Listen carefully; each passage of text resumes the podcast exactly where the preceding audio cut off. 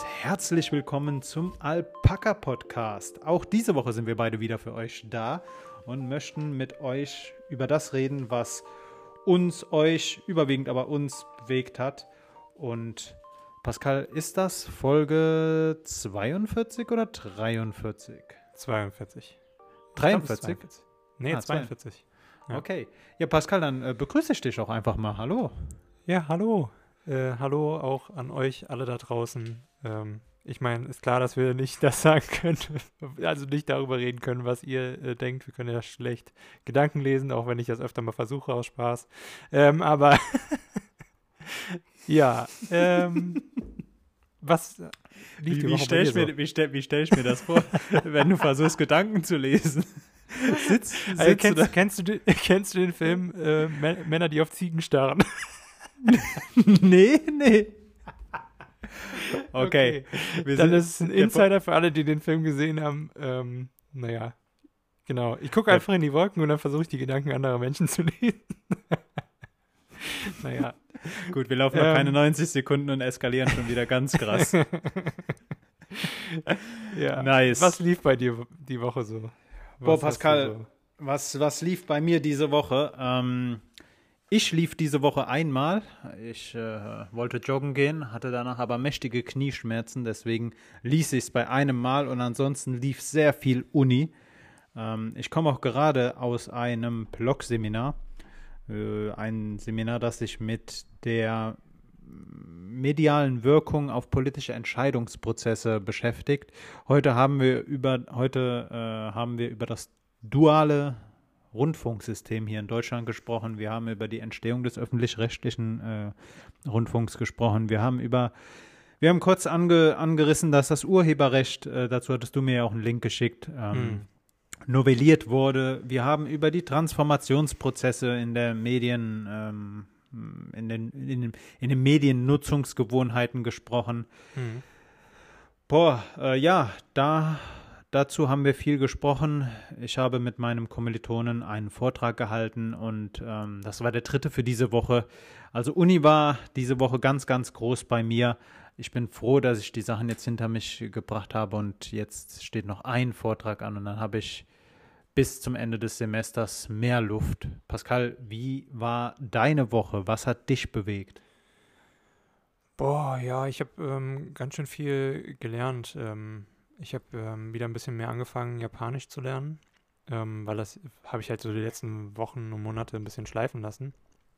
Und äh, es passt aber eigentlich ganz gut, halt einfach, äh, weil ich ja auch momentan immer noch Türkisch lerne und es beides agglutinierende Sprachen sind, ähm, ist da halt nicht so viel irgendwie, ähm, ja, keine Ahnung, da ist halt irgendwie das, das hat irgendwie so einen Einklang im Prinzip von der Satzbildung und so weiter. Ähm, und äh, ja, das habe ich gemacht. Ich habe ein bisschen Schreibübungen gemacht und so weiter für meinen ähm, Schreibkurs, den ich derzeit an der Uni belege. Ähm, ja, sowas habe ich gemacht. Und ähm, ja, ich habe mir äh, heute Democracy 4 geholt, weil äh, das hattest du mir ja empfohlen vor ein paar Tagen. Mhm. Ähm, und äh, ja, äh, witzigerweise war das ähm, heute einmal im Angebot, weil Mega Sale bei Epic Games ist. Ähm, Dazu muss man ganz kurz sagen, Pascal und ich, wir sind große Simulatoren-Fans und äh, Democracy 4 ist meiner Meinung nach der realistischste Politiksimulator. Pascal, wie gefällt dir Democracy 4? Also ich finde es richtig cool, weil es ähm, halt einfach, ähm, ja, so, so am Anfang ein bisschen erschreckend unübersichtlich ist, aber dann doch sehr gut die Einführung passiert und ähm, man sehr viel rumstellen kann. An manchen Teilen finde ich es ein bisschen zu wenig, gerade was Einkommensteuer und so weiter be- anbelangt. Äh, da hätte ich gerne irgendwie mehr Regler, dass ich für bestimmte Personengruppen das anheben kann oder halt ähm, verringern kann oder für ähm, ähm, mir fehlt so ein bisschen die Übersicht, wie viel wer verdient und so weiter, dass ich das quasi anpassen kann.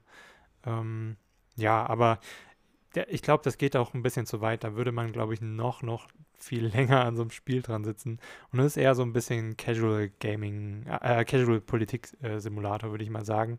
Auch wenn man schon sehr, sehr viel machen kann. Aber ich denke, da, kann, äh, da, kommt auch bestimmt noch irgendwie was bei Democracy 4. Ich weiß halt leider nicht, wie es bei den äh, früheren Titeln war, wie detailreich das dann tatsächlich am Ende war, weil ähm, Democracy 4 ist immer noch im Early Access ähm, und daher auch leider nur für Windows-Nutzer ähm, bisher verfügbar. Also kann man auf Steam und äh, Epic, glaube ich, bisher nur runterladen. Ähm, und wie gesagt, momentan 16,49 und wer, wenn ihr Glück habt, irgendwie noch einen 10-Euro-Gutschein bei Epic Games habt, ähm, wie ich, dann zahlt ihr nur 6,49 Euro. Und äh, was außerdem noch ähm, kostenlos diese Woche ist bei Epic Games, ist äh, NBA 2K21. Also der quasi das Pendant, das Basketball-Pendant zu äh, den FIFA-Ablegern. Ähm, ich denke, das, das könnte für einige von für euch, ähm, äh, von euch da draußen bestimmt mal eine schöne Abwechslung sein. Und vor allen Dingen, einem geschenkten Gaul guckt man nicht ins Maul, ladet es euch einfach runter, testet es aus und äh, ja, genau, wenn ihr sowieso schon ein Epic Games Konto habt. Das lohnt sich. Early Access. Was ist Early Access? Kann ich mir das sowas wie, wie eine Beta vorstellen oder?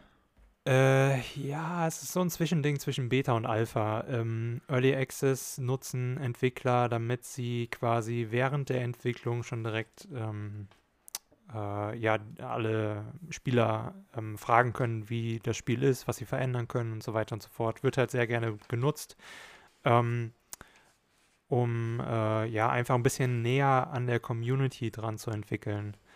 Ähm, machen einige Entwickler sehr gut, andere ein bisschen weniger gut, aber ähm, vor allen Dingen lohnt es sich auch für Spieler, die wirklich äh, Interesse an diesen neuen Titeln haben. Ich denke mal, Democracy hat auch eine große ähm, Fanbase. Ich meine, es ist jetzt schon der vierte Titel ähm, und das sagt einiges über das Spiel aus und äh, ähm, da lohnt es sich halt auch eben für ähm, Fans, sich auch die Early Access Version zu kaufen, weil sie noch vor dem öffentlichen Release im Prinzip, äh, vor dem fertigen Spiel-Release ähm, viel günstiger sind, die Spiele. Also diese 16,49 Euro, das ist halt ein Witz. Später, wenn es rauskommt, da kostet es wahrscheinlich äh, 50, 60 Euro, hm. um dann halt nochmal Marketingkosten und sowas reinzuholen. Ne? Ähm, ja. Das ist ja, so Early. Access. Sehr, sehr nice. Dann ähm, bin ich gespannt, wie du in Zukunft darüber berichten wirst. Wie gesagt, Democracy hm. 2 war bei mir die letzte Version, die ich gespielt hatte. Und ich finde das Spiel echt äh, gut gemacht. Ähm, es ist, ist mega ein, witzig auf jeden Fall. Ist ein guter, guter Politiksimulator. Hm. Pascal, ähm, ich habe mir hier noch so ein paar Sachen aufgeschrieben. Erstmal äh, fangen wir hier mit dem Thema an. Ähm, Hackerangriff. Hast du mitbekommen, dass in den Staaten eine Ölpipeline gehackt wurde? Nee, das habe ich nicht bekommen. Ich habe mitbekommen, äh, nur irgendwie, dass mehrere Krankenhäuser mittlerweile gehackt werden. Was Tatsächlich. Genau, mhm. äh, darüber hat der Chef des BSI, ähm, Aaron Schönborn heißt der Herr, glaube ich. BSI ist das Bundesamt für Sicherheit in der Informationstechnik gewarnt, dass Krankenhäuser immer mehr ähm, ins Ziel von Hackerangriffen geraten. Und äh, die Sache mit der Pipeline war vor zwei Wochen, ich bin mir nicht mehr ganz sicher. Das Thema hat ähm, ich bin darüber auch nur aufmerksam geworden über Twitter und ähm, englische oder englischsprachige Medien. Hat hier in den, in den deutschen Medien echt wenig stattgefunden. Wenig heißt, ich weiß gar nicht, ob es überhaupt stattgefunden hat. Und wenn man sich mal da, wenn man sich mal überlegt, also ich fand das schon krass, was da abgelaufen ist. Erstens, ein Unternehmen, das die äh, oder die Kontrollinstanz eines Unternehmens, die Pipeline, äh, Pipelines äh, regulieren für, ich glaube, Rohöl oder schon fertig äh, produzierten Sprit, wurde gehackt und hatten damit keine Kontrolle mehr über ihre Technik. Das Unternehmen hat 4,4 Millionen US-Dollar ganz schnell an die Erpresser äh, geschickt, die dann auch wieder die, äh, die Entschlüsselung von dem, von dem Computersystem in Gang gebracht haben. Also das war halt einfach eine krasse Erpressung, die sich für die ähm, Kriminellen ausgezahlt hat. Der Punkt war, durch diese ich glaube, die Pipeline an sich war, glaube ich, zwei Tage gehackt. Ähm, aber dadurch kam es zu einem Rückstau, so dass äh, besonders an der Westküste viele Tankstellen zwei Wochen lang keinen Sprit anbieten konnten. Und mhm. äh, für eine für eine Wirtschaft, die halt immer noch ähm, mit Sprit überwiegend läuft, ist das schon ein krasses Ding. Und wenn man sich halt überlegt, ähm, so eine, so, damit kannst du halt ein Land sehr stark treffen. Und ja, ähm, ja. mir ist das halt aufgefallen, heute äh, hat die Zeit, glaube ich, auch ein Interview mit äh, dem Chef des BSI geschrieben, wo er halt nochmal ähm, warnt, dass äh, Krankenhäuser immer mehr zum Angriffsziel von Hackerangriffen werden. Und ich finde das mhm. krass. Ich ähm, finde das krass, dass sowas möglich ist. Ähm, ja, also was heißt ich, ich finde ich find es nicht verwunderlich, dass es möglich ist, aber ich finde es absolut unmoralisch und einfach nur widerwärtig, wenn du als Hacker einfach Krankenhäuser angreifst. Digga, was für ein Hurensohn, sorry, dass ich so rede, musst du sein, um das zu machen. Also wirklich, du, du, keine Ahnung. Ähm, da hängen, das ist nicht einfach nur ein System, was du hackst, das, ähm, was irgendwie nur virtuell besteht, sondern was Auswirkungen auf die Realität hat. Also ernsthaft. Ja. Da muss schon wirklich abgefuckt sein, wenn du sowas machst. Wenn du eine Ölpipeline oder sowas ähm, halt angreifst, okay, da, äh, vielleicht ist da irgendwie ein politischer Aktionismus noch aufgrund der Umwelt oder sowas, auch wenn ich den jetzt nicht damit rechtfertigen möchte oder so. Aber ähm, äh, irgendwie kann ich da noch irgendwie einen Hauch von, äh, von Menschlichkeit feststellen. So. Aber ähm, bei sowas, bei, bei Instituten, die halt wirklich einfach dazu da sind, um Menschenleben zu retten, nee, Junge, da bist du einfach, keine Ahnung. Du nimmst halt einfach, Uff. du nimmst mutwillig den Tod von Menschen äh, in Kauf. Ja. Und ich möchte jetzt hier keinerlei irgendwie abwägen, welche kriminelle Handlung moralisch ist oder welche weniger moralisch, aber Krankenhäuser anzugreifen ist ja auch im Kriegsrecht ähm, verboten. Und sowas hm. zu machen ist halt echt, weiß ich nicht. Krass, nee, ich ähm, denke mir halt krass, dass sowas möglich ist. Diese Gefahr dürfte eigentlich gar nicht bestehen. Genauso auch wie man, nee. wie die Gefahr nicht bestehen dürfte, dass Flugzeuge gehackt werden könnten. Oder auch autonom fahrende Autos dürften auch nicht gehackt werden. Da müsste man schauen, entweder, ähm, weiß ich nicht, ich weiß, wie schwierig das ist, weil jedes Gerät, das mit dem Internet verbunden ist, kann gehackt werden. Aber es äh, mhm. führt halt zum Tod von Menschen, wenn ein Krankenhaus äh, die Elektronik nicht mehr bedienen kann. Das war. Es liegt halt auch übrigens teilweise einfach nur daran, dass halt nicht alles voll digitalisiert ist und der Mensch ist halt immer bei Computersystemen auch noch die größte Schwachstelle. Ne? Also mhm. ähm, würden dann halt eben auch nicht so Sachen existieren wie Social Hacking und so weiter, dann wäre das ja noch schwieriger, weil du kannst ja wirklich nicht einfach so von außen irgendwie ähm, äh, ein System angreifen, wenn du dazu keinerlei Verbindung hast. Du musst erstmal quasi die größte Schwachstelle finden und das ist halt, wie gesagt, das Personal meistens im Krankenhaus, beantwortet eine E-Mail falsch oder sowas oder öffnet ein PDF einer E-Mail äh, von einem ähm, vermeintlichen Arzt ähm, und äh, ja, ist dann halt ein Virus drin. Und der ist ja das Problem dann quasi, ähm, das halt im System dann plötzlich existiert und äh, dazu führen kann, dass dann halt so ein ganzes Krankenhaus lahmgelegt wird, ne? Ja. Ähm, ja. Ja, und äh, das ist halt oftmals auch einfach so, weil ähm, viel nicht richtig digitalisiert wurde, viele, viel zu viele Systeme ineinander eingreifen müssen quasi und ähm, sich äh, im Prinzip gegenseitig irgendwie Backdoors offen halten und so weiter. Und ja, also da muss man sich irgendwie mal irgendwann auf ein System einigen und so und äh, das so möglichst sicher machen, wie es geht. Und dann auch am besten kein Papier mehr benutzen und wenige Schnittstellen irgendwie offen halten. Ähm, ja. Und sich auch, halt auch selbst ein bisschen mit, mit elektronischer Sicherheit äh, ja, bekannt viele Schulungen für die fürs Personal einfach auch wenn es dann irgendwann ankotzt, aber es muss halt einfach sein. Das ist halt leider wirklich so, es gibt immer noch genug Menschen, die irgendwie ein 1, 2, 3, 4, 5 Passwort haben oder sonst irgendwie mit ja, ihren Daten umgehen. Also ein, zwei, also zumindest ein Passwort ist ja schon mal eine, eine, ein Fortschritt. Aber wenn ja. du dir überlegst, ähm, eine Sache, die, auf die ich aufmerksam geworden bin, ist jetzt schon ein mhm. paar Jahre her, aber ich bin mir sicher, wenn man es heute wieder macht, dann äh, klappt es immer noch. Einfach mal googeln ähm, die Pfade, wenn man verbunden ist in, in einem Heimnetzwerk. Und dann hat man Mhm. ja einen bestimmten Pfad ähm, zum, zum Drucker im Netzwerk oder sowas. Mhm. Einfach diesen Pfad mal googeln oder einen Pfad zu einem Standardordner, auf der digitale, auf der die Digitalkamera eigenständig äh, Bilder speichert. Auch Mhm. diesen Pfad einfach nur mal googeln. Ihr werdet auf ganz viele Internetadressen treffen, wo Personen irgendwie ins Internet äh, entweder ihre Bilder hochgeladen haben oder ihr werdet zugreifen können auf irgendwelche Drucker, die mit dem Internet verbunden sind. Webcams das- und so weiter. Webcams. Da, und dafür Ja. braucht ihr keine Hacking-Methoden. Ihr müsst halt einfach nur die richtigen Pfade in eure Suchmaschine eingeben. Wenn diese Sachen offen, offen zugänglich sind, ihr müsst euch vorstellen, das ist einfach so, als würde man die äh, Tür zum, zu seiner eigenen Wohnung zulassen. Und auch wenn es wenn es sich hier nur um einen Drucker handelt und nicht um eine Beatmungsmaschine, äh, äh, man kann halt einfach über diese Online-Schnittstelle dann sagen, hey, druck mir doch einfach mal 10.000 schwarze Blätter. Und auch wenn es später nur zu Ärgernissen führt, das muss doch nicht sein.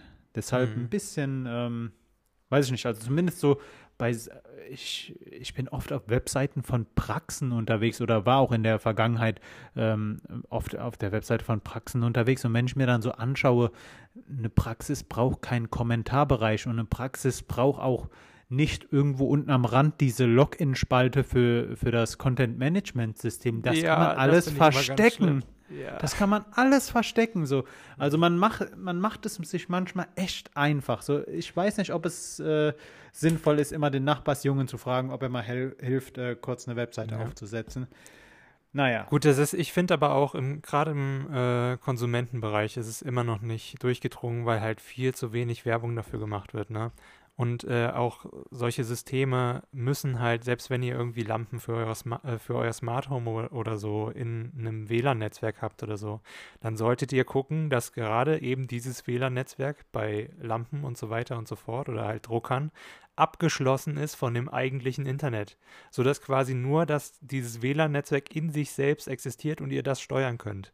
Hm. Weil sobald es halt nur ein bisschen mit dem Internet verbunden ist, habt ihr halt das Problem, dass es irgendwie gehackt werden kann, wenn man Zugriff auf euren Router hat. Und das ist halt schlecht gerade bei Sicherheitssystemen, wenn ihr eben die besagten WLAN-Kameras habt oder ähm, auch irgendwie eine ganz normale IKEA-Leuchte quasi, die WLAN hat, äh, mit eurem normalen Router verbunden hat, dann ist das eine Angriffsstelle. Genau diese blöde Lampe. Die muss dann nur einfach äh, quasi irgendwie äh, halt angegriffen werden von, von den Hackern und äh, dann sind die bei euch drin und können alles nachgucken, was sie wollen. So. Ähm, Ja, und wenn- ein ganz, ganz, ganz raffinierter Pro-Tipp äh, Pro-Tipp an dieser Stelle von mir. Leute, ändert fucking nochmal die Standardpassworte bei euren Routern. ja, ja. So Und immer im mal wieder, nicht nur einmal irgendwie und dann ist gut, sondern immer mal wieder äh, in äh, unregelmäßigen Abständen das Passwort ändern. Ja. Ähm, ja. Bei allen Naja. Accounts auch. Alpaka, euer Podcast auch für Internetsicherheit. Pascal, Sicherheit wäre dann auch äh, das nächste Thema bei mir. Und zwar wurde in der Nacht von Mittwoch auf von Dienstag auf Mittwoch oder Mittwoch auf Donnerstag, ich habe mir nur Mittwochnacht aufgeschrieben, in der im Stadtgebiet von Köln ein Wolf entdeckt. Mm. Und da wir ja auch Alpaka der Wolfs-Podcast sind, wir hatten ja schon mal über Mhm. das Abschießen von Wölfen gesprochen, fand ich doch interessant. Ähm, Hat er bei nicht- euch in der Stadt auch Schafe gerissen? Ja, tatsächlich. Der, äh, es wurden am nächsten Tag vier tote Tiere gefunden. Jetzt muss man dazu sagen, in Köln Ja. gibt es an, am Rhein ähm, eine bestimmte Stelle, wo sehr viele Schafe stehen. So, es war nicht, es ist nicht sicher geklärt, ob äh, es der Wolf war, der die Schafe gerissen hat. Es stand Mhm. drin, dass es auch ein sehr großer Hund sein kann. Ähm, Mhm. Da kam mir in den Sinn, ich würde einen Wolf, glaube ich, gar nicht erkennen. Doch, das erkennst du. Meinst du? Ja, das erkennst Also du. ich, ich würde mir dann denken, so shit ist der Fuchs aber groß. Nein, nee. Du kannst Meinst du, ich würde einen Wolf erkennen? Ja, du kannst dir den größten Hund vorstellen, den du kennst, der irgendwie wolfsähnlich aussieht und den dann nochmal ein bisschen größer vorstellen. Das ist ein Wolf. Ähm, Ja, so ungefähr. Okay. Also du sollst dir natürlich jetzt keine französische Bulldog aus, äh, ausdenken, weil eine französische Bulldogge sieht bei weitem nicht mehr aus wie ein Wolf. Da, da Ähm. gebe ich dir vollkommen recht, aber ich bin mir auch bewusst, dass ein Wolf äh, nicht einem Chihuahua ähnlich sieht, aber ich würde mir, ich würd mir halt so denken, entweder ist das ein sehr groß geratener Fuchs oder der Husky sieht aber mächtig aus. Mm, Ja, also die, äh, du kannst halt, Wölfe kannst du am besten unterscheiden, auch einfach von Hunden, einfach aufgrund ihrer sehr krassen, großen Statur und die haben halt viel, viel größere Pranken, ne? Also Ja. ähm, so eine Hundetatze ist süß im Gegensatz dazu. Und selbst die von einem großen Husky oder so. Ähm, ja. Ja, Wölfe, Wölfe sind echt schöne Tiere. Das, das sei mal dazu gesagt. Ähm, Pascal, ich habe noch eine Sache, die habe ich mir aufgeschrieben und ich muss jetzt schauen, wie ich darauf reagiere. Klinikum Freistadt. Freistadt, äh, eine Stadt in Österreich. Da sollte einem 82-jährigen Patienten das linke Bein amputiert werden. Es wurde dann aber aus Versehen das rechte. Pascal, er, man hat halt einfach einer Person das falsche Bein abgenommen. Und das ist halt, Alter. weißt du, wann das aufgefallen ist? Das ist aufgefallen, als man äh, das Bein ein, ein, äh, eingewickelt hat, einge, nicht einbalsamiert. Okay, konnten sie es aber, konnten sie es aber wieder äh, dran machen? Also, Nee, nee, nee, nee, nee, das Alter. wurde erst im Nachhinein festgestellt, bei, äh, nach der OP. uff. Was Und haben die denn ich- getrunken, die Leute? Ich habe keine Ahnung, Pascal, aber ich habe mir eine Frage direkt gestellt. Wie lief der Auswahlprozess ab für die Person, die das dann dem Patienten mitteilen muss? Stellst du dich dann da als, als ganze Belegschaft hin mit irgendwie einem Kuchen, einer Entschuldigungskarte, irgendwie einem Gutschein für, für weiß ich nicht, nächste Sorry, wir müssen ihnen eigentlich beide Beine amputieren. Tu, ja, das andere Bein musste ja dann auch amputiert Ja, ja. wer- werden, sondern auf einmal hast du halt aufgrund eines Arztfehlers oder Klinikumsfehlers oder generell einfach nur aufgrund des Fehlers keine Beine mehr. So, und wie, wie, wie sagt man sowas? Also, also, wir müssen Ihnen was mitteilen, die OP ist gut verlaufen. Aber wir haben leider das falsche Aber Bein abgenommen. Es tut uns echt furchtbar leid.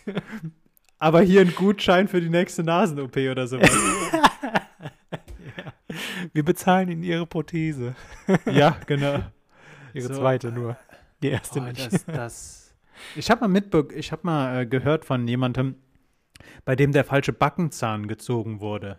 Oh ja. Mhm. Ähm, aber ein Bein amputiert zu bekommen aus Versehen, also das falsche Bein amputiert bek zu bekommen, ist ja dann nochmal eine krassere Sache. Vor, so allen vor Dingen, allen Dingen, wenn du ja, doch so ein, so, so, ein, so ein Bein amputieren musst, dann sieht das doch schon nicht mehr so gut aus. Also hätten sie das nicht dann irgendwie daran festmachen können, so, okay, das Bein, das hat schon ziemlich, also ist schon ziemlich schwarz oder ziemlich, äh, ziemlich blass und keine Ahnung. Mhm. Also hat irgendwie mega krasse Störungen in diesem Bein.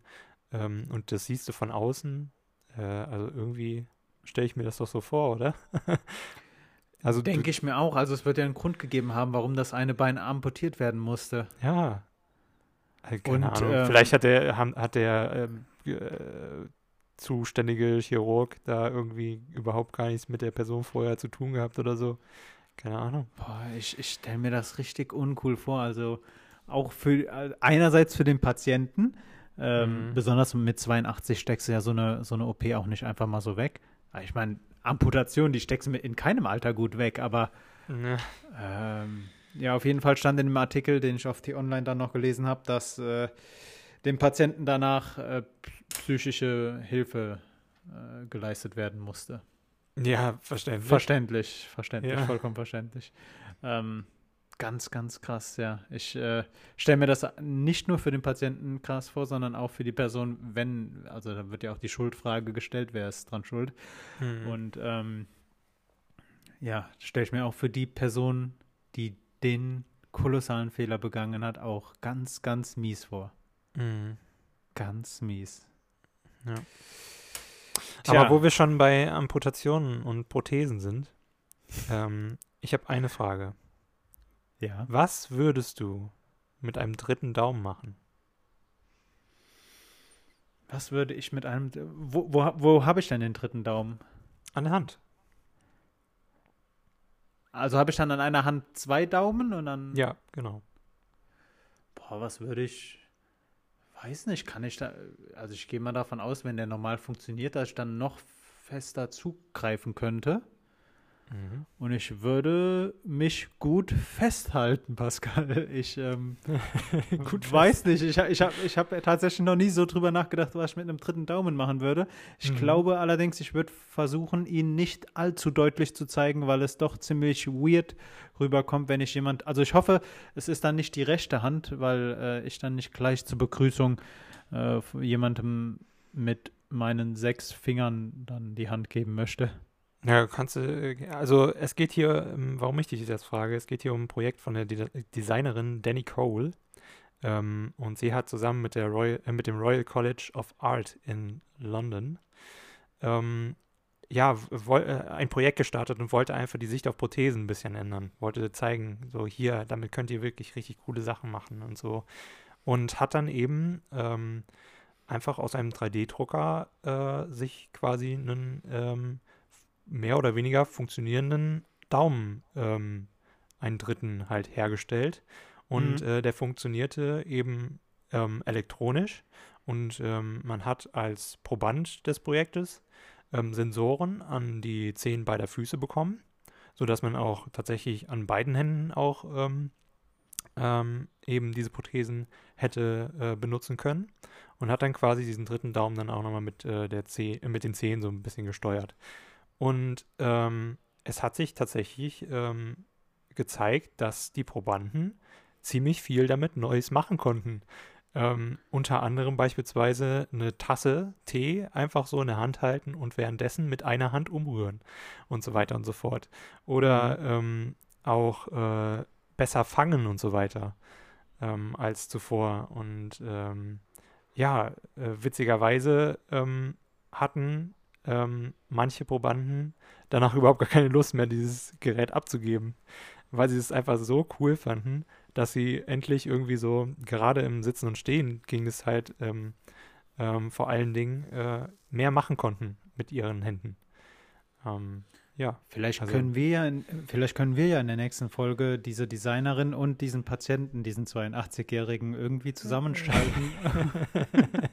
Meinst du, er kriegt dann wieder ein gutes Bein oder kann nochmal einen dritten Arm oder so? Oder nee, aber der kann ja dann vielleicht drüber sprechen, wie es ist, äh, generell einfach. Körperteile mit als Prothesen ersetzt zu bekommen. naja. Ganz uncooles Thema. Ähm, naja. ist, Aber auch, ist auch, in- ja. Auf jeden Fall interessant, äh, dass äh, es so ein Projekt generell gab. Hätte ich, glaube ich, auch gerne mal so ausprobiert. Ähm, Finde ich richtig witzig.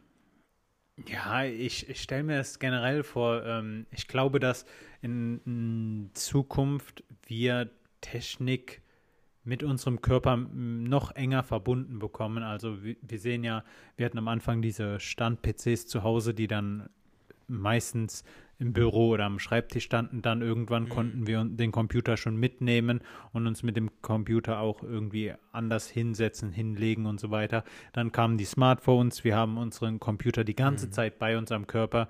Ähm, jetzt mit den Smartwatches sind wir halt noch mal ein Stück, also ist die Technik noch mal ein Stück näher an, unser, äh, an unseren Körper gekommen. Und ich kann mir vorstellen, dass irgendwann Technik uns anfänglich in unseren äh, Körperfunktionen unterstützt und irgendwann diese Mhm. auch ganz übernimmt. Ja, kann ich mir auch gut vorstellen, so Cyberpunk-mäßig irgendwie, ähm, dass wir da unsere Körper mehr oder weniger optimieren können mit äh, Exoskeletten oder sonst irgendwie was, Mhm. sodass man mehr tragen kann, einfach auch Erleichterung hat, ähm, wenn man eben nicht so stark ist oder so oder halt einfach die Gelenke schonen möchte. Ähm, ja, ich denke, dass das auf jeden Fall irgendwann mal auch in den Mainstream gelangen wird. Und ich denke, dass halt so, gerade sowas, ähm, so ein kleines Projekt dann auch irgendwie schon mal so einen kleinen Ausblick gibt. Weil, ja, wie, es ist ja schon irgendwie mega cool, wenn du dann nochmal einen Finger oder so hast, der tatsächlich auch stark genug ist, um dann halt so eine Tasse zu halten oder dir dabei hilft, ähm, nochmal ergonomischer zum Beispiel dein Smartphone zu halten oder sonst irgendwie was. Ja, äh, irgendwie so ganz banale Sachen sind es ja doch dann letztendlich, die ähm, ja im Prinzip den Mainstream überzeugen, ähm, sowas auch irgendwie anzunehmen. Und äh, ja, Ja, auf jeden Fall Ja. interessantes Thema. Interessantes, interessantes Thema. Pascal, ähm, ich habe eine Idee für ein Drehbuch und ich würde dir gerne so ein paar Eckpunkte dazu erzählen und du sagst mir dann einfach mal, was du davon hältst, okay? Alles klar. Ich schreibe Okay. mit. Okay, also pass auf, es geht um Folgendes. Und zwar in meiner Idee gibt es einen Mafia-Boss. Äh, dieser Mafia-Boss hat sich sehr lange mit der Regierung eines Landes gut verstanden. Dann hat Mhm. er, weil dieser Mafia-Boss überall seine Männer äh, in den einzelnen Institutionen hat, hat er mitbekommen, dass gegen ihn ein Verfahren aufgebaut wird. Daraufhin Mhm. verlässt er schlagartig artig das Land. Und ähm, dann kommt es zum Zugriff. Allerdings ist er halt nicht mehr im Lande. Trotzdem wird halt sein privates Haus gestürmt äh, und seine Frau und seine Tochter werden eingeschüchtert. Ähm, dieser Mafia-Boss tritt dann nach einer Zeit wieder vor eine Kamera. Und zwar ist er inzwischen in irgendeinem Land, also hält sich an einem unbekannten Ort auf und ähm, nimmt dort Vlogs auf, Vide also Videos auf, in Mhm. einer Stunde Länge ungefähr. Und haut die so alle drei bis vier Tage raus, wo er drüber spricht, äh, wie die Politik des Landes mit der organisierten Kriminalität verflochten ist. Er spricht über den Deep State, er spricht über Drogenlieferungen, die verschwunden sind, über Drogenlieferungen, wo niemals die Drogen in der Asservatenkammer aufge, äh, aufgekommen sind.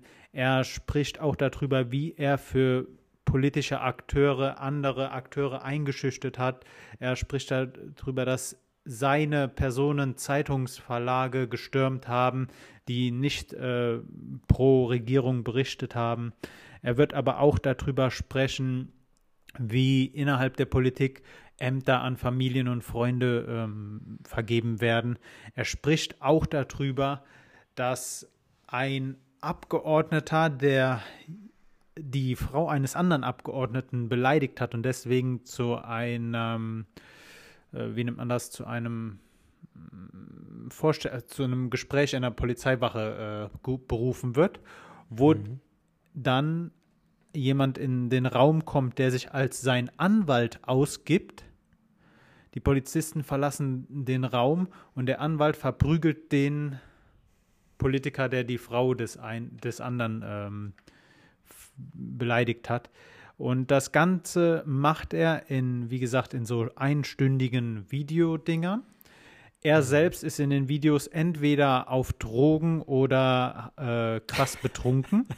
Okay. Und er versteckt in den Videos durch Bücher, die irgendwo auf dem Tisch liegen, durch die Titel der Bücher, durch äh, Bild, durch Screensaver auf dem, äh, auf dem Fernseher, den man hinter ihm sieht, Versteckte Botschaften. versteckte Botschaften, ganz genau. Was hältst du von der Idee? Ja. Äh, Ich dachte am Anfang, als du erzählt hast, irgendwie so, hm, das klingt irgendwie nach Wirecard oder es könnte die Kim.com sein. irgendwie sowas. Und dann wurde es dann doch ein bisschen sehr abgespaced. Ähm, vor allen Dingen das mit den Vlogs und so. Mhm. Ähm, aber auch grundsätzlich, ich meine, warum nicht? Ähm, musst du mal ein bisschen kürzer vielleicht ähm, ähm, pitchen bei Netflix. Okay. Ähm, interessant, dass du abgespaced sagst, weil genau das äh, geht gerade in der Türkei ab. Also ähm, Sedat Peker, der Mafia-Boss, schon seit längerem eine große Nummer in der Türkei. Also der, der Dude hat ähm, der Dude war mehrmals im Gefängnis, wurde angeklagt wegen unterschiedlichster Delikte, ist auch bewiesen, dass er viele Personen hinter sich hat, auch ähm, Personen in Institutionen. Dadurch hat er halt auch Zugang zu der Machtelite der Türkei. Und ähm, genau das, was ich eben beschrieben habe, ist ihm zugestoßen. Äh, Gegen ihn sollte ein Verfahren aufgemacht werden. Er hatte aber dann vorher schon das Land verlassen und hält sich jetzt irgendwo, man vermutet, in Dubai auf, weil Dubai kein äh, Auslieferungsabkommen mit der Türkei hat und Mhm. schießt in YouTube-Videos, die millionenfach geklickt werden. Also er hat bis jetzt sechs Teile rausgebracht. Es wird gemunkelt, dass morgen der siebte Teil kommt. Die, die erreichen innerhalb der ersten 24 Stunden schon äh, Klick, Millionen Klickzahlen.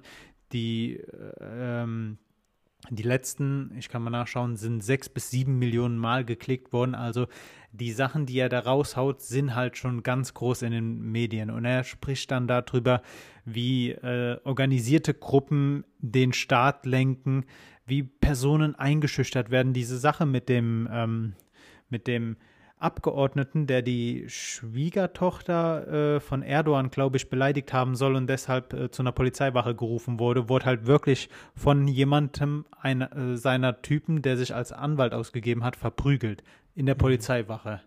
Und ähm, er spricht darüber, also 2016, äh, als es dann zu dem Putschversuch kam, danach gab es ja auch in der Türkei Pressestimmen, die meinten so, hey, dieser Putsch ein Putsch freitagsabends um 22 Uhr, das ist aber doch schon interessant, so da sollte man mal nachhaken. Ko äh, manche Sachen kommen da doch ziemlich suspekt vor.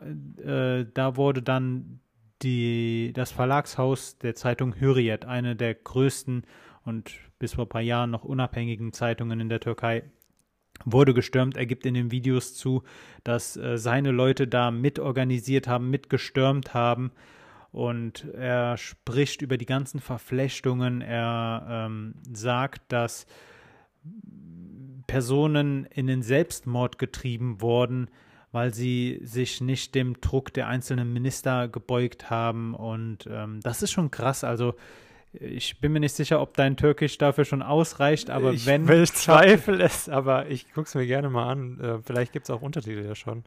Ähm, das ist Englisch oder so.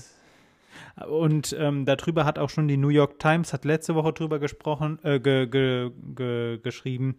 Äh, ansonsten alle großen internationalen Zeitungen haben das Thema schon aufgegriffen. Frankfurter mhm. Allgemeine, Guardian, Le Monde, alle sprechen darüber. Und was ich so schade, also ich, ich habe, ich finde die ganze Sache er, erstens schade, weil das zeigt halt einfach, wie korrupt das ganze System in der Türkei ist. Und das zeigt auch eine Sache, dieser Deep State, von dem er da drinnen spricht. Also Deep State ist in der Türkei ein gängiger Begriff, ähm, nicht erst seit Trump und äh, 2016. Hm. Und ich finde das ähm, schade, dass das halt einfach nochmal deutlich macht, wie schwach die türkische Demokratie ist, wie schwach die Institutionen hm. dort sind, wie korrupt das ganze System ist und was da alles möglich ist. Es gibt da einfach Mafia-Paten, die Connections in die höchsten politischen Riegen haben.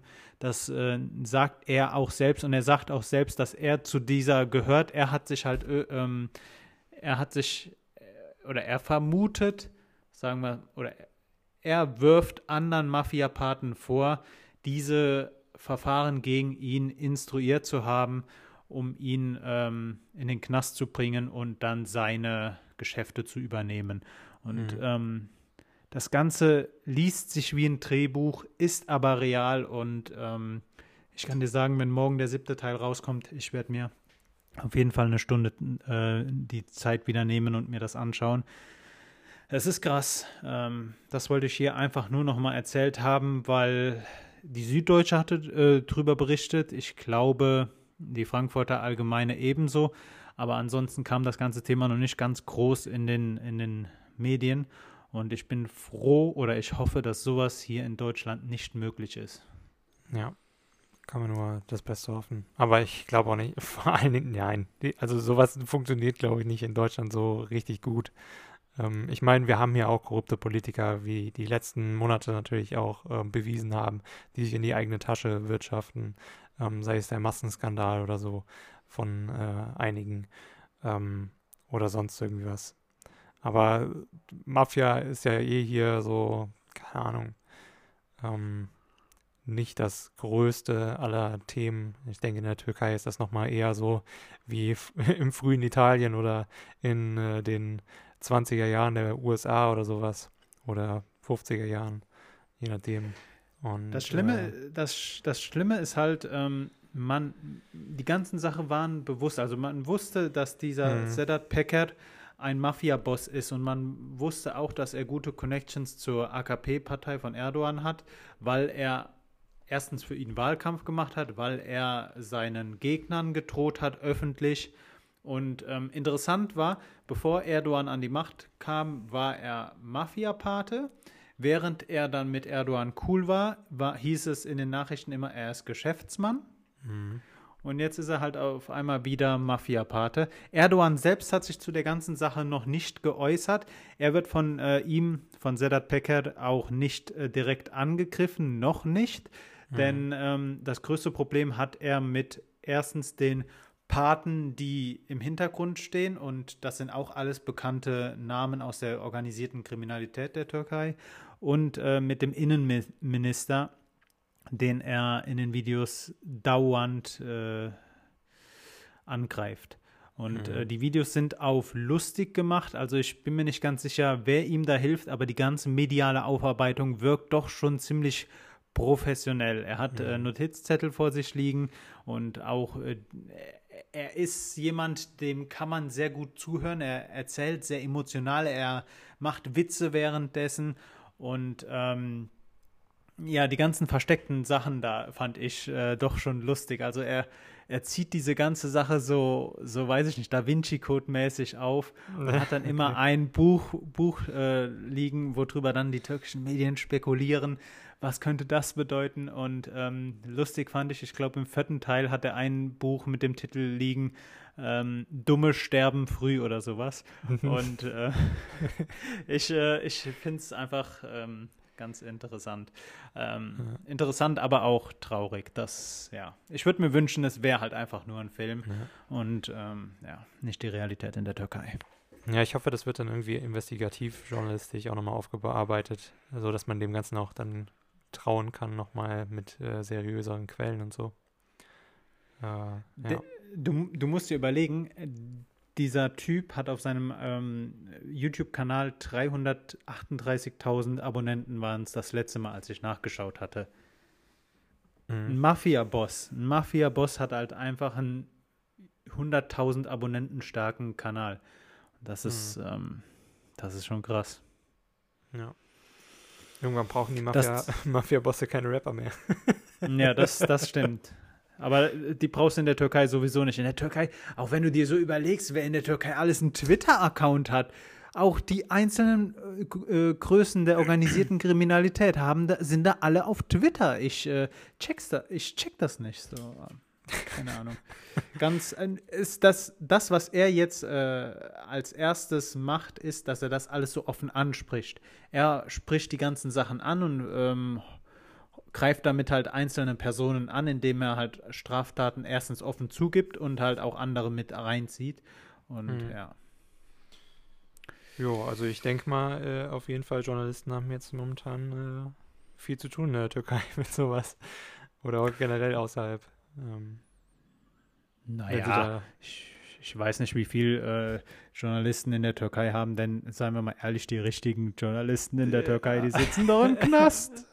Stimmt. Nee, äh, nee ich, ich weiß es nicht. Also das Thema wird schon aufgegriffen von den türkischen Nachrichten. Interessant mhm. ist auch, äh, aber klar, was hätte man, also türkischer Reflex oder äh, Reflex der türkischen, ähm, der türkischen Regierung ist halt immer, Sachen, die aus dem Internet kommen und nicht der Propaganda entsprechen, werden gesperrt.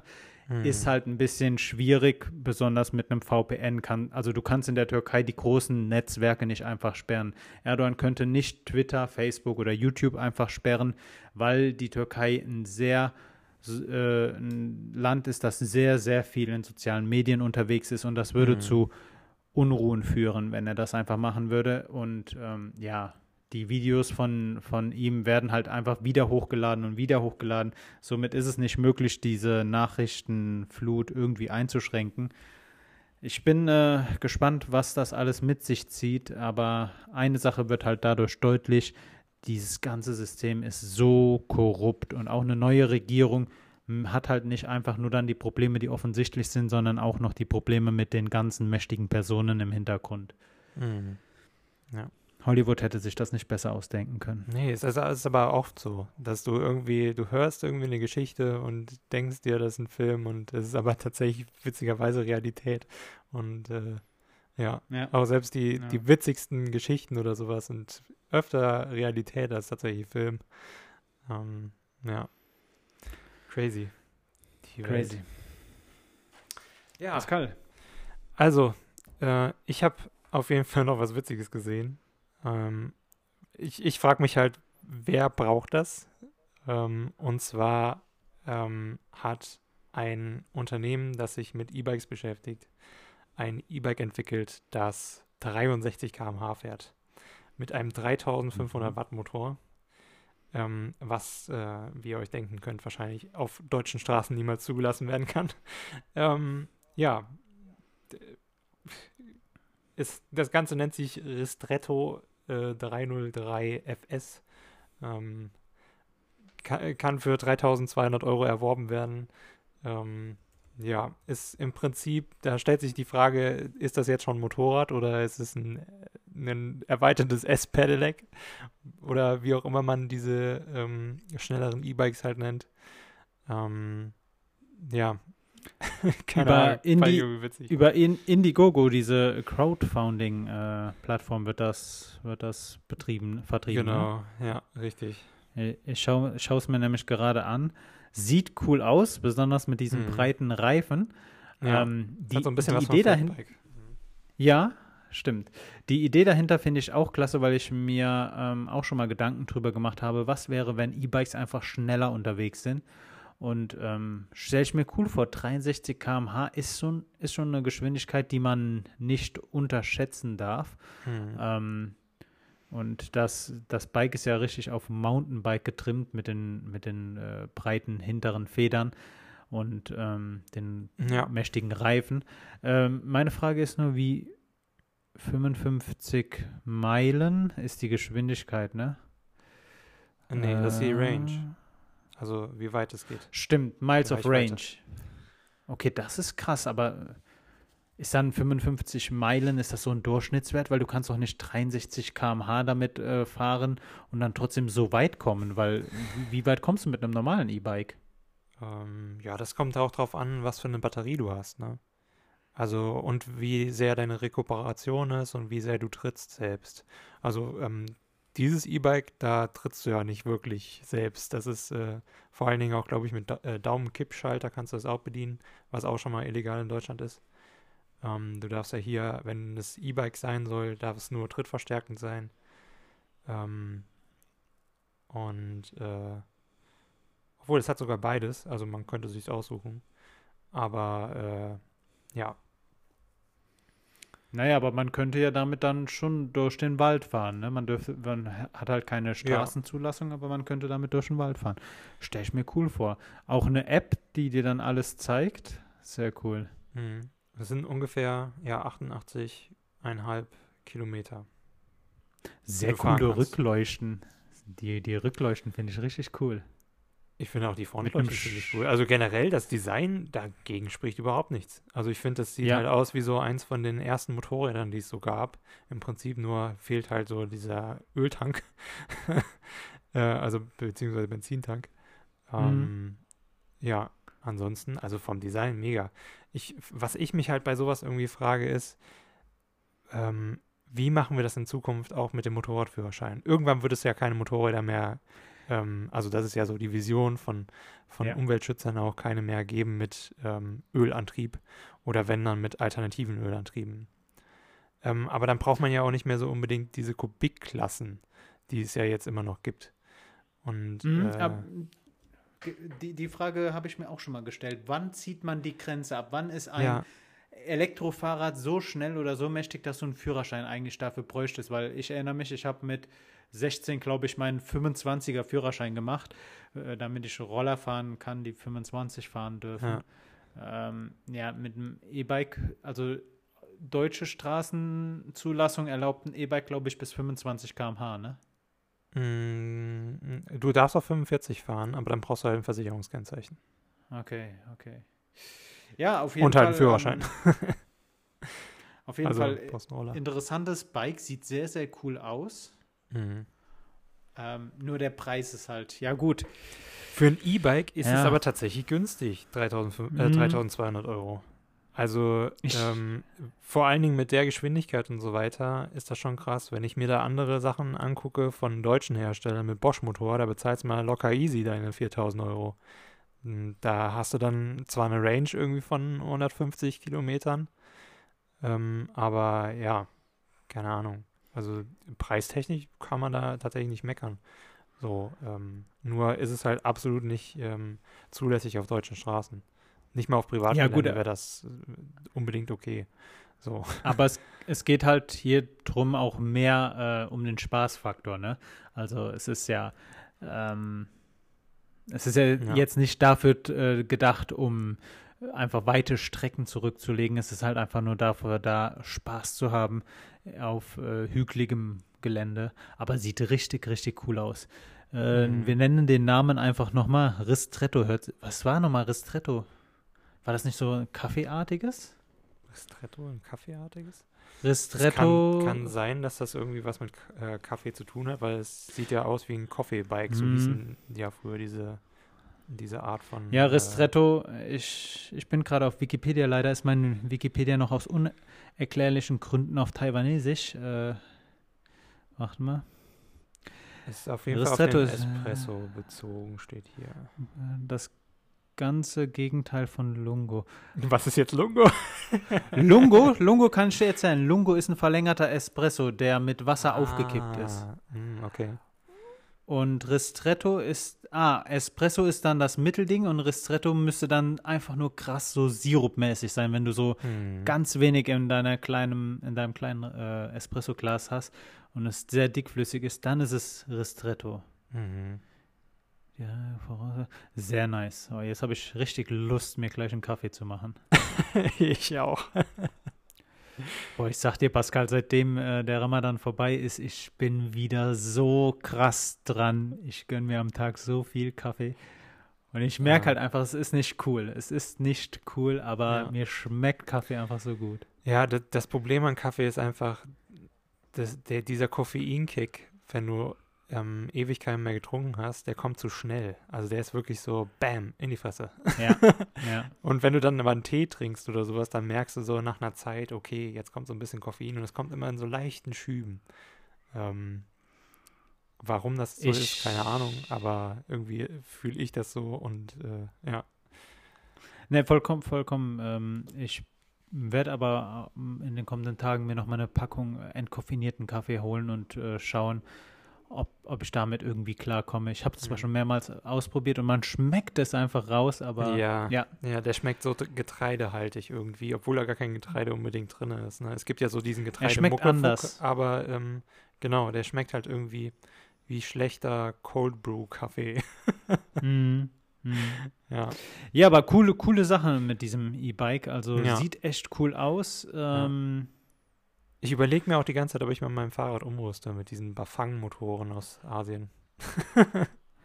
aber Ah, daraus dann selbst so ein Ja, genau. Die gibt es ja auch mittlerweile so mit Mittelmotor. Dann ist das Umbauen einfacher. Hast dann halt keine Gangschaltung mehr und sowas. Dann läuft das alles nur noch über ein Rad, mein, äh, also über einen Ritzel, meine ich. Mhm. Ähm, aber die haben auch sehr, sehr gute Reichweite mittlerweile und sehr gute Qualität erreicht. Ähm, aber ja, momentan ist das Geld noch nicht so locker. Aber mal gucken. Kennst du Van Move, die Elektrofahrradmarke oh Move? ja, richtig sick. Also das ist richtig cool, das Ding. Bin, Richtig bin schönes ich in Design. Berlin, bin ich in Berlin mal Probe gefahren. Ähm, sehr, sehr cool, besonders im vierten Modus mit dem Boost-Knopf zusammen schaffst du Mhm. sogar den Hinterreifen durchdrehen zu lassen Ja, für einen kurzen crazy. Moment. Crazy. Äh, Punkt ist, also echt geiles Ding, so ähm, mit dem Smartphone zusammen, richtig, richtig klasse. Aber ganz hart, das Ding hat keine Federn Mhm. und ähm, Mhm. das war auf dem Berliner Kopfsteinpflaster doch schon sehr unangenehm. Ja gut, das, ist halt, ist das ist halt so ein, so ein holländisches Ding, ne? Das ist für die Fahrradwege in Holland, die nur gerade gehen, ja, ja. für die man eigentlich Aber kein E-Bike braucht. Wenn Move möchte ja zum, zum führenden E-Bike-Produzenten Ja. werden. Die haben ja auch sind auf einem mit, guten Weg. Mit äh, Apple haben sie ja auch die Kooperation, dass du das über dieses äh, mein Gerät Genau. suchen und sowas machen, äh, halt das finden kannst und so weiter, ähm, was richtig cool ist. Äh, ja. Ja, sehr, sehr cool. E-Bike. Für mich aktuell noch kein Thema. Ich ähm, komme mit meinen zwei gesunden Beinen bisher gut klar. Solange mein Knie mir da nicht irgendwelche. Ja, es geht ja nicht, es geht ja nicht darum, ob man damit noch klarkommt. Es ist ja auch irgendwie Luxus, ne? Es Äh, und es ist halt auch ja, vor allen Dingen, es ist angenehmer, wenn du so einen scheiß Berg hoch äh, fährst, der halt wirklich einfach viel zu steil ist, wo du dich fragst, Junge, Natur, also bitte, ich bitte dich.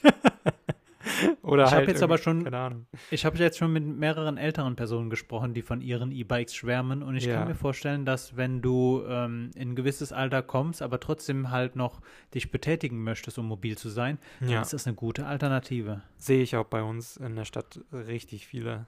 Also ähm, richtig viele ältere Leute, die ähm, jetzt häufiger mit ihren E-Bikes da richtige Touren machen. Irgendwie Mhm. über die ganzen Dörfer in der Umgebung. Ja. Sehr nice.